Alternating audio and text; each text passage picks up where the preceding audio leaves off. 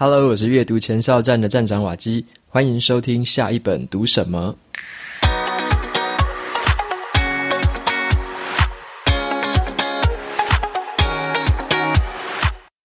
今天我要跟大家分享的这本书，它的书名叫做《卡片和笔记》。卡片和笔记是一套方法，你可以用来写作，用来做笔记。它是一套来自于德国的方法。学会了这套方法的话，可以让你自己思考得更好，学习得更好，建立更成功的写作和笔记的习惯，养成一个更棒的知识体系。这套方法我非常的推荐。值得一提的是啊，这一本书呢是我第一本答应帮忙写推荐序的书，所以呢，可见我对这本书的喜爱程度是非常之高，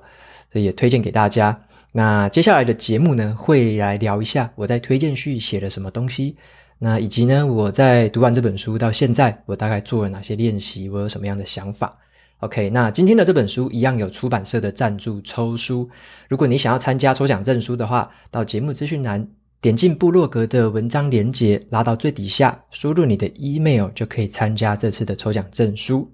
接下来我们进一段小小的工商时间，就马上来介绍今天这本书了。好，本集节目是由远见天下文化赞助播出。这一次呢，瓦基跟远见天下文化特别合作，我挑选了他们五十本的精选好书。整个书单的类别包含了我曾经在 Podcast 上面分享过的书，还有职场能力的一些经典著作，以及非常精彩的人物自传。最后是很多科学啊、社会的一些议题的书籍，帮我们了解最新的时事。要给大家的好康就是，这整个五十本书的书单全部打七五折，只要你买满了四本，就送你远见杂志的电子版半年份，如果买满六本就送一年份。远见杂志呢，包含了财经、教育、经济、管理等各类的议题，帮助我们掌握时事的最新趋势。活动的期间只有两个礼拜，从四月二十一到五月四号，赶紧前往选购，也欢迎你分享给你的朋友，让我们一起透过阅读，成为更好的自己，更好的我们。整个书单的连接放在节目资讯栏里面，有兴趣的朋友欢迎前往选购。这个是天下文化史上应该是很难得的一次大优惠。好，那接下来就回到今天要跟大家分享的这本书《卡片和笔记》。前情提要一下，这本书的英文版我曾经在两集的节目里面分享过，一百三十七集还有一百三十九集是我对于这本书英文版的一个分享。那现在呢，大家敲碗敲了很久，都很期待它出繁体中文版。终于，它已经推出了，你在四月二十七就可以开始买到。所以你在听到节目的现在，已经可以买了。如果你是第一次听到这本书，或者说听到这个概念的话，那让我就用这一集的这个推荐的方式，来让你了解一下这个卡片和笔记法到底是什么东西。这本书为什么我这么喜欢？那我也相信这一套方法在未来一定会变成一个潮流。OK，那就让我开始来分享这一个推荐的一个内容。首先问大家两个问题啊。第一个问题是说，你是怎么做笔记的？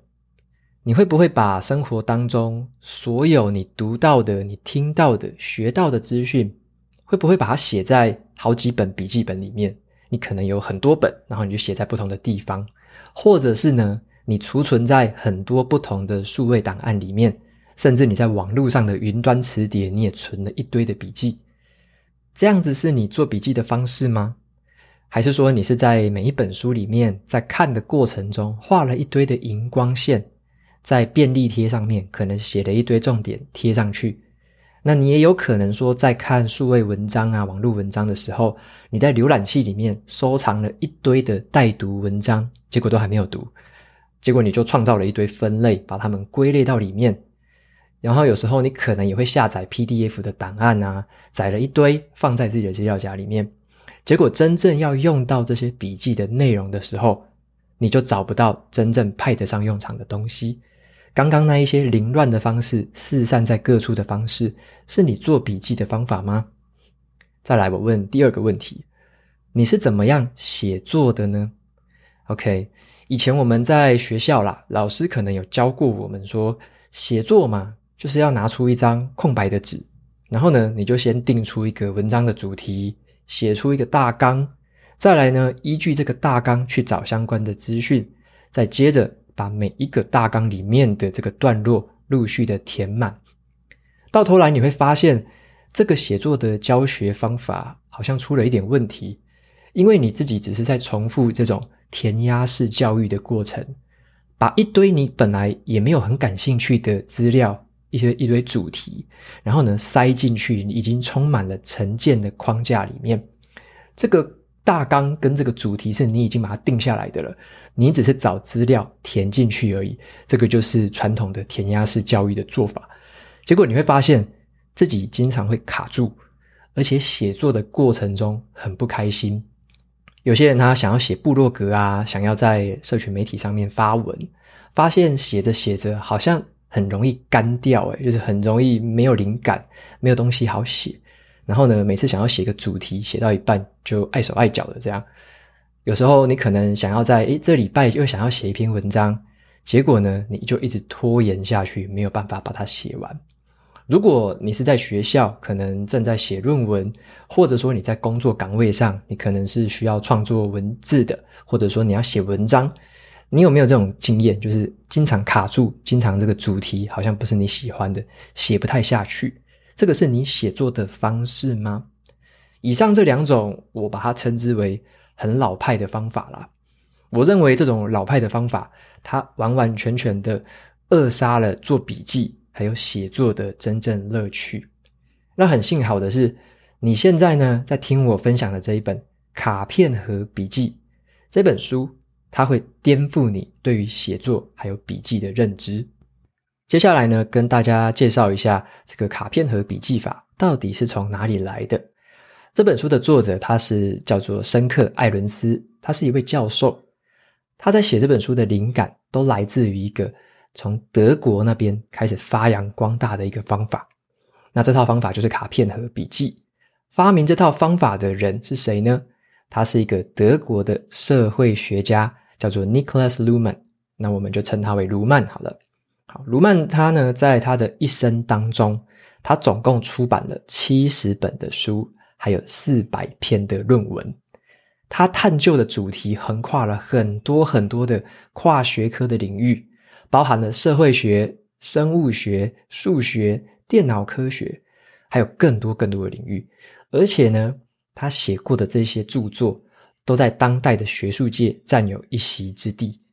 你可以看到他的高产量。他对于知识的广泛兴趣有多么的惊人，而且呢，他有源源不绝的洞见。为什么他有这么多的想法，这么多的 idea 可以写这么多的出版这个书本啊，或者是文章论文，全部都来自于他发明的这一套叫做卡片和笔记法的这套方法。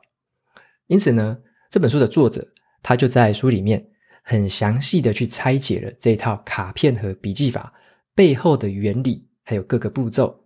而且作者他也引用了非常多的科学证据，来说明了为什么这一套卡片和笔记法这么有效果。这本书我认为是我读过最精彩，而且很扎实、充满洞见的一本笔记还有写作的专书。在阅读的过程，它会让你重新去认识笔记跟写作的精髓。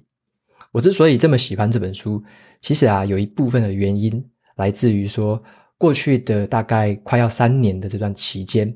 我是在阅读前哨站的部落格上面，我总共发表了大约有一百八十篇的读书笔记，每周一篇。那现在的话比较多，现在每周会写两篇，就是因为保持了一个很高强度的写笔记跟写作的这个习惯。接着，在我今年初的时候啊，读到这本书的时候，我那时候是读英文版，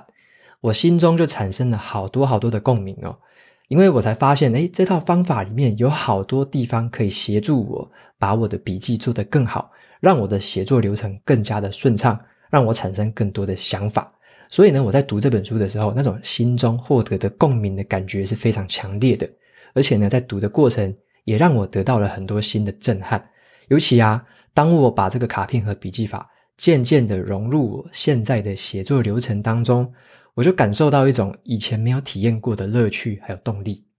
所以呢，简单跟大家介绍一下，说你在书里面会学到什么东西。好，我认为你会学到三个最重要的事情。第一个事情是，你可以从这本书里面学到一个很简单而且很好用的笔记系统。一个好的笔记系统呢，它不应该有太复杂的功能，也不应该有一堆多余的功能。这个笔记系统应该要尽可能的把那些复杂啊，会让你分心的元素都移除掉，留下唯一重要的一个功能，叫做思考。笔记应该是要让你可以思考的。所以呢，只有在你完全的信任这套笔记系统的时候，你会知道说，所有的这个事情都被处理还有记录下来了。这个时候呢，你就会信任这套笔记系统，让你的大脑可以专心在手边真正重要的思考任务上面。因此呢，卡片和笔记法就是一个简单好用的一个方式，可以让你去把东西记录下来、整理起来，以后要用的时候可以找得出来。让你降低自己的大脑负担，让自己的思考可以更加的专心。所以这就是第一个重点，它可以让你学到一个很简单又好用的笔记系统。再来呢，你会学到第二个重点，就是每一则笔记在未来都会有它的用处。好，这什么意思呢？就是我们有时候可能会觉得自己在写笔记啊，在东记西记的时候，会觉得。好像有时候写起来怕以后用不到，然后呢就写得很潦草，结果因为你这种想法，就会写得更潦草，然后就以后就更用不到。那有时候会觉得好像写起来很浪费时间，就干脆不写了。这个笔记的习惯渐渐的就没有办法维持下去。所以呢，这套方法会让你知道说，你每一个写下来的笔记就等于是一张小卡片。好，这些小卡片在未来都会有它可能的用途。当你会知道这件事情的时候，你才会有一个心态，告诉自己说：我现在写的每一张小小的笔记卡片都会有用。好，有用的话，那你就会想要写嘛，你就会更放手，更容易去写。所以呢，你就不会觉得说有任何的做笔记的时间是被浪费掉了，你不会再觉得自己是白费功夫，或者害怕自己有没有白费功夫。这个心态的转换呢，我觉得也带给我了一个蛮大的鼓舞。就是我以前也曾经有过这种念头，就是会觉得我现在写的这个笔记以后会用到吗？如果不一定、不确定的话，那我干脆就不写了。所以以前我也有这样的毛病。那后来我渐渐的了解这套方法之后，才发现，你其实现在有任何的想法，任何觉得应该记录下来的事情，或者你觉得未来可能会用到的东西，都可以记录下来。好，那这个就是有点像。你跟未来借用了一点时间，在现在把笔记先写好，以后你要用到它的时候，它就可以派上用场。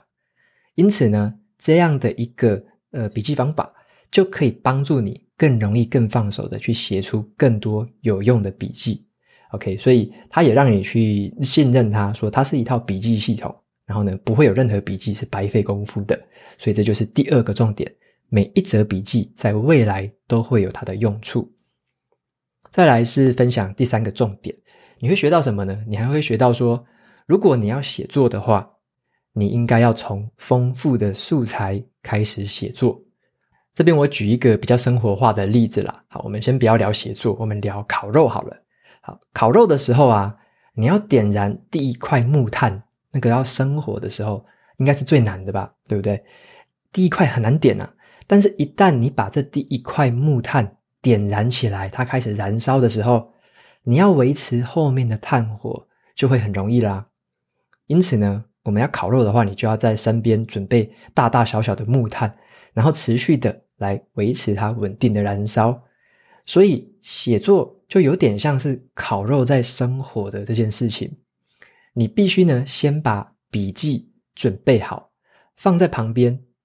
帮文章起一个头。让笔记去成为这个燃料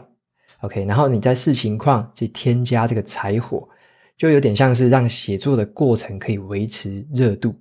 ，OK，所以这些笔记就是你的最好的燃料，你一定要有这些燃料，否则你如果都是从空白开始写，然后手边什么燃料都没有，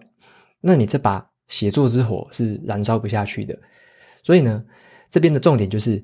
如果你的笔记素材越丰富的话，你写作的灵感才会越旺盛，才会更长长久久。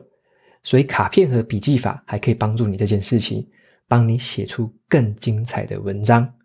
OK，所以这个就是第三个重点，你可以学到的是，写作就应该要从丰富的素材开始写作。最后做一个简单的总结，这个卡片和笔记法呢，就会让你从丰富的笔记开始思考，从丰富的素材开始写作。所有啊看起来很丰富的知识表达，其实一开始的时候都是源自于一则小小的笔记。如果呢，你是第一次听我分享这本书，然后你也很有兴趣的话，你也可以再回到一百三十七集跟一百三十九集，我有用两集的时间完整的跟大家分享这本书里面很多的细节。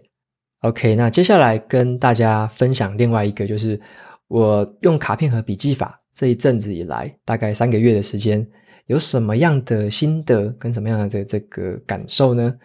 ？OK，我简单讲一个关键字就好了。就是感到很多的乐趣，好，很多的乐趣。为什么会这样讲？就是，嗯，以前好像会觉得说，可能看完了书啊，看完了文章，甚至看完一些线上课程，就要开一个很大的档案，然后把很多的文字、很多的资讯全部都记下来，会觉得有点辛苦诶。但是后来呢，用卡片和笔记法之后，我写笔记的方式把它拆开来了。我变成说，我要写每一则笔记，就变成是一张小卡片。那写一张一张的小卡片会比较容易，比较好写，而且在写的过程中你会比较专心。写完之后你还会很有成就感，就可能诶，我这本书写了十张卡片诶，然后就很开心。或者说诶，另外一本书写的更多了，写了二十张卡片，那也蛮开心的，因为就知道说自己写的很多素材嘛，然后很多点子可以拿来用，而且我也会知道说这些东西写下来。以后呢，在其他的地方也有可能会用到这一些卡片，所以呢，它给我最明显、最明显的改变，就是让我觉得做笔记跟写作这件事情，就是充满了乐趣，它的乐趣程度多了好多好多。我现在就是用这一些方法来写，像我在脸书啊，在 IG 最近都会发那个白色的背景的那种小贴文，大概两百字到三百字。就是用这个方法来写的，然后大家会觉得，诶，有时候我都会在做一些可能对仗啊，或者说不同的点子的连接，这个就是这一套方法里面的重点，就是你要连接不同地方的想法，你要连接一些看似相反的，或者说他们是相关的，但是并不一定完全一样，你要试着去了解这些文字之间的差异或不同点子之间的差异。好，所以说我也用这个方式在持续的练习。觉得真的是很好玩，那也让我在写作的过程，我现在写读书笔记也是变得更有趣一点，因为我就是把它分成很多张卡片，然后呢开始去连接它，甚至我也可以找到以前写过的卡片拿来用，稍微调整一下就可以再用在新的文章里面去了。好，所以我觉得这套方法很具体的就是改变了我写作的整个流程呢，让我变得更呃更顺畅，而且呢也会觉得写作的过程也充满了一些些新的期待。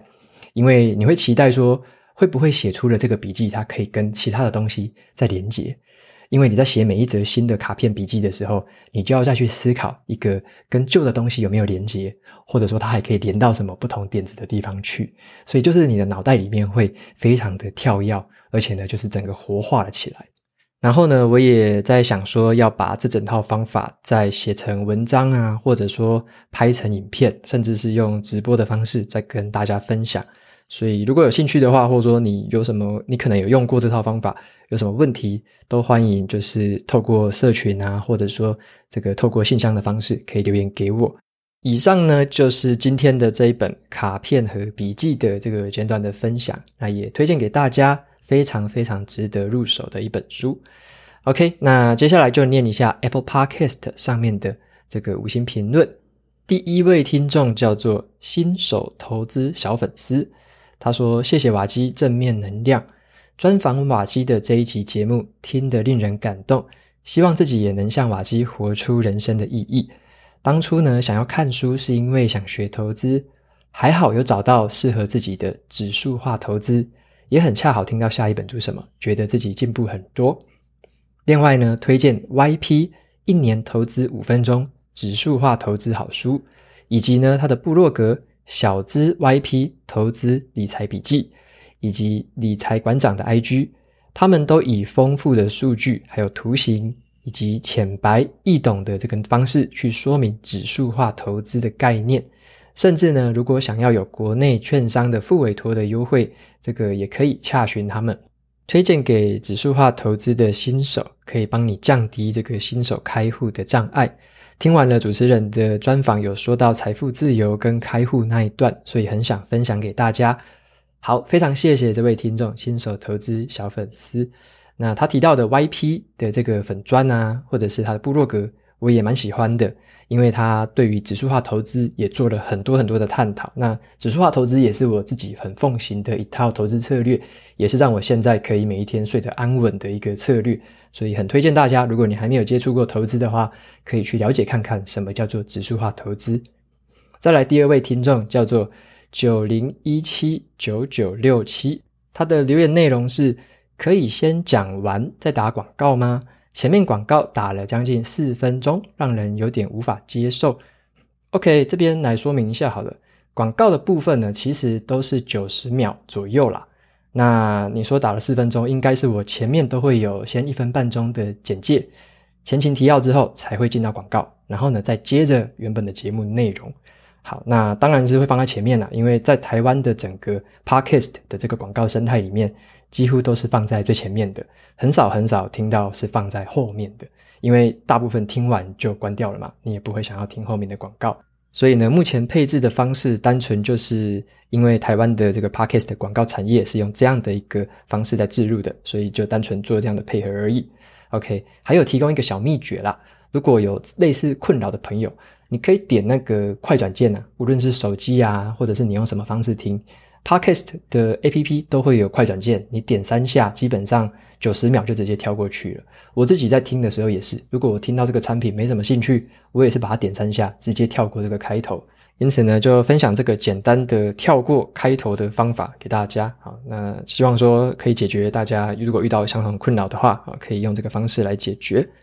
再来第三位听众叫做游良厨，他说朋友介绍来听到。本身很喜欢阅读，所以也很喜欢听这个推荐书本的节目。只要听到有趣的书，就可以马上列入待看清单，让我减少很多的搜寻成本。也谢谢瓦基的分享，让我可以少踩好多雷。也很喜欢你的叙述口吻，不会太慢，也不会太快，有些重点名词还会再重新复述一遍，真的很贴心念。瓦基的部落格里面的阅读心得也整理得很有系统，根本就是宝藏库。OK，非常谢谢尤良楚的这段留言还有肯定。那有提到的是，呃，我自己觉得蛮有趣的是，像他说部落格是一个整理很有系统，很像宝藏库。那也是我自己在设计的时候的一个想法啦。我有点想要把它设计成是一个线上的，有点像读书心得的图书馆，就是反正它可以保存很久嘛。大家只要看里面的分类啊，找你有兴趣的分类去看，找你可能想要看的书，就可能有我的这个心得，所以有点像是一个我自己把它定义成一个心得的图书馆，让大家就有事没事啊，就可以上去挖宝这样子。OK，所以非常谢谢游良厨的这个加入，还有你的收听。OK，那节目到这边就进到了尾声喽。如果你喜欢今天的内容，欢迎订阅下一本读什么，然后在 Apple Podcast 上面留下五星评论，推荐给其他的听众。你也可以用行动支持我，一次性的或每个月的赞助九十九元，帮助这个频道持续运作。如果与你对于这个频道有任何的想法或想要问我的问题，都欢迎在节目资讯栏的传送门连接里面找到留言给我的方式。我每周呢也会在阅读前哨站的部落格分享一篇读书心得，喜欢文字版本的朋友可以去订阅我免费的电子报。好的，下一本读什么？我们下次见喽，拜拜。